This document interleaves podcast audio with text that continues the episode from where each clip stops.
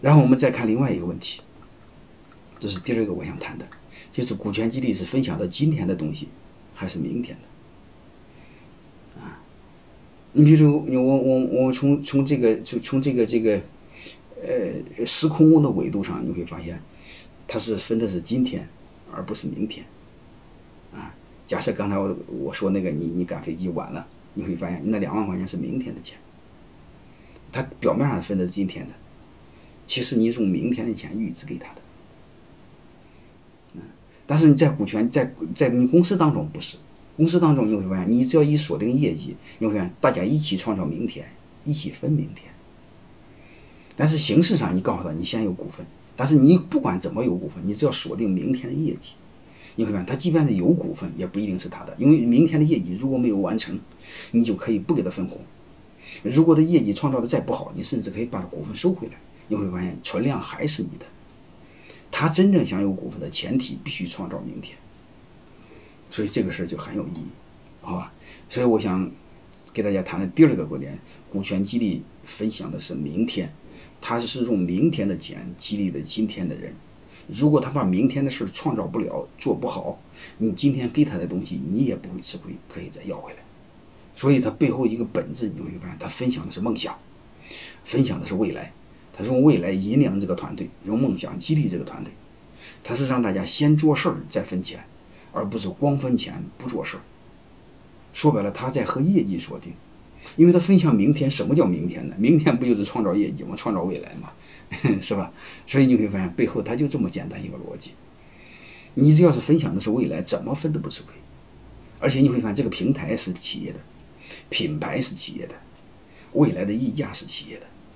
你怎么分都不吃亏，而且刚才我说过，你即便是把增量全分给他，把明天全分给他，他都不吃亏，因为底盘是你企业的嘛，好吧？所以我刚才通那通过那个你赶飞机晚的话，打出租车那一个案例，我就讲一些讲想讲这两个关键词，啊，他分的是增量而不是存量，分享的是明天而不是今天。啊！而且我说我分享的是什么是明天？你只要和业绩锁定，一定是明天，因为他创造业绩需要时间，是吧？你只要和业绩锁定，他就分享了明天。啊！你只要和业绩锁定，他干不出活来，你的股份一点都没不会吃亏。第一，你不会分红，不可以不给他分红，啊，是吧？你不分红，你会发现你也不吃亏嘛。啊，还有一个暂实在不行，你把股份收回来，你会发现你一点又不吃亏。所以我想把这个两个关键词告诉大家，其实就说白了，就让你告诉你，当你解决了分股份你不吃亏的时候，你才从内心里愿意去分。啊，呃，我不相信人会是好人，啊，我必须从利益上解决你这个事儿，你不吃亏，你才愿意干，好吧？然后我再看另外一个问题，第四个问题，第三个问题，而且我再说说一个问题，除非是干股，而且你分的是增量。你可以白送不花钱，不让他们花钱。如果分做的是期权，分的是真股份，大家是一定要花钱的。啊，因为现实中一买股份，你会发现它是增量、存量都买，但是你捆绑的业绩是捆，可以捆绑增量，也可以捆绑存量，都行，好吧？我只是讲这个道理。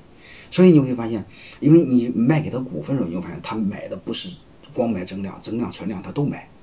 啊，因为章程上写，他不会没法写增量存量，好吧？我们锁定业绩的时候，你可以锁定增量，但是你会发现，你存量的部分，你会发现你不是白给他的，他是要花钱买的。所以你会发现，他花钱买的，你老板为什么不吃亏呢？虽然比市场价格高一点，嗯，比市场价低一点啊，比市场你感觉你会吃点亏，但是你根本也不会吃亏，因为什么？比市场价低一点，你才能锁定他明天给你创造更大的业绩。说白了就是你卖给他便宜那部分，他通过明天的业绩来补给了你。这是第一个，你不会吃亏。第一，本身卖出价钱，你弥补了你一部分损失，你不是白给他，你卖钱了，人家花钱买了，可能是你按内部价格，表面上没吃亏，但是你是有锁定他给你创造几年的业绩，你也不会吃亏。还有一个，你锁定的创造业绩的同时，你也不会吃亏。为什么？你把人给留下来了。他给你创造了明天，你不管怎么分，大头还是你老板的，是不是这样？所以还告诉你不会吃亏。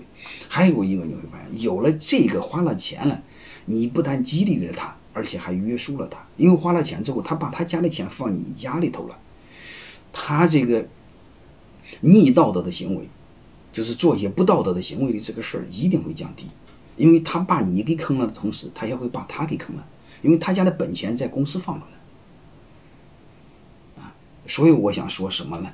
所以你会发现，他一旦花了钱，第一你不吃亏，第二你又约束了他，他不会伤害你，就是他做损人利己的事概率就变小了。啊，我们成了一个船上的蚂蚱。所以通过这个呢，我再总结一句话，就是你分股份，你老板不会吃亏。第一，他花钱买；第二个，你捆绑了业绩，你创造的是增量，你分享的是未来，分享的是明天。啊，为什么老说这个事儿呢？哎，因为我只有把这个解决了，你们才敢愿意分股份，才敢坚定的分股份。你本身是你愿意给员工做股权激励这个事儿就是未来。啊然后你再分享的未来，你做一个未来的事儿，在一起分享未来，我不相信你的企业没有未来，对吧？嗯，这是我想跟谈的第三个观点。